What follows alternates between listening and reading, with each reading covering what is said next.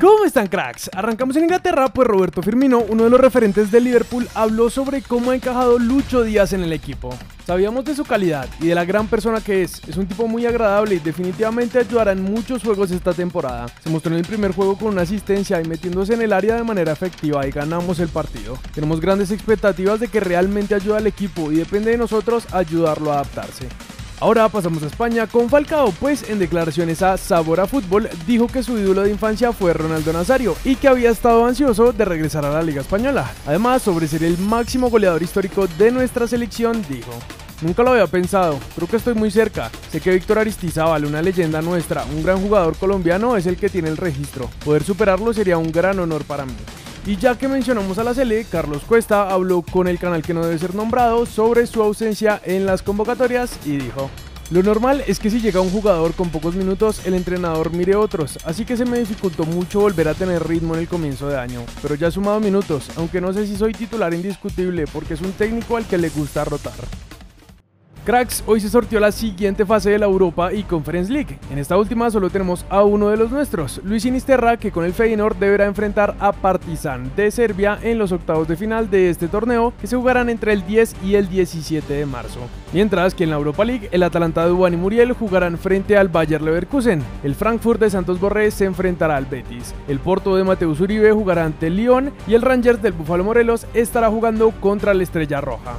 Pasamos a Qatar porque luego de las declaraciones de James asegurando que le gustaría volver a Europa, hoy el diario Sports de Turquía publicó que el Galatasaray está interesado en que nuestro jugador llegue al equipo para la próxima temporada y que lo siguen muy de cerca. Pero, ¿qué opinan ustedes, cracks? ¿Les gustaría ver a James en el Galatasaray? Los leemos abajo en los comentarios.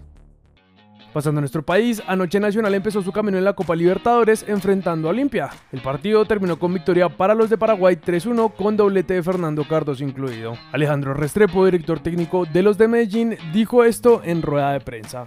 En el segundo tiempo, cuando convertimos el gol, el equipo quiso ir al frente, el equipo quiso pelear las pelotas y ganar los rebotes. El equipo se echó atrás y con los cambios buscamos sostener la pelota. No fue posible progresar más en el campo. Tras este resultado, varios medios de nuestro país hablan de una posible salida del entrenador. Por otro lado, y luego de la derrota de Millonarios ante Fluminense, Alberto Gamero habló en la previa del juego ante Cortuluá y aseguró que el equipo está listo para lo que se viene. Veo al grupo convencido de que sí podemos. Los primeros 20 minutos estando 11 versus 11 hicimos un partido mano a mano. Después no asimilamos bien la expulsión y retrocedimos. En el segundo tiempo nos dimos cuenta que con 10 hombres podíamos. Pudimos aumentar el marcador incluso. Además, confirmó que en la liga usará un equipo alterno para intentar remontarle al equipo brasileño.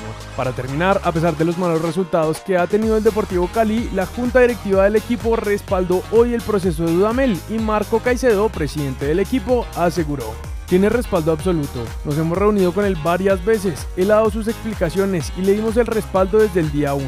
Lo que se hizo fue conformar un equipo con él y a solicitud de los jugadores en renovaciones y posiciones. El respaldo ha sido desde que se empezó a planificar la temporada. Continúa y continuará.